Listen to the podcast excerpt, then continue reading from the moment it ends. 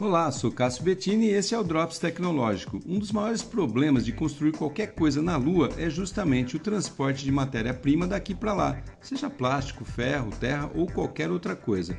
A alternativa mais inteligente que os cientistas encontraram até o momento é de usar o próprio solo lunar como insumo para a produção de tijolos. E pensando nisso, a China resolveu sair na frente, anunciando um plano audacioso de criar um robô e enviá-lo à Lua ainda nessa década para construir uma base de pesquisa lunar. O plano ousado dos chineses já conta com mais de 100 cientistas, pesquisadores e engenheiros espaciais trabalhando no projeto.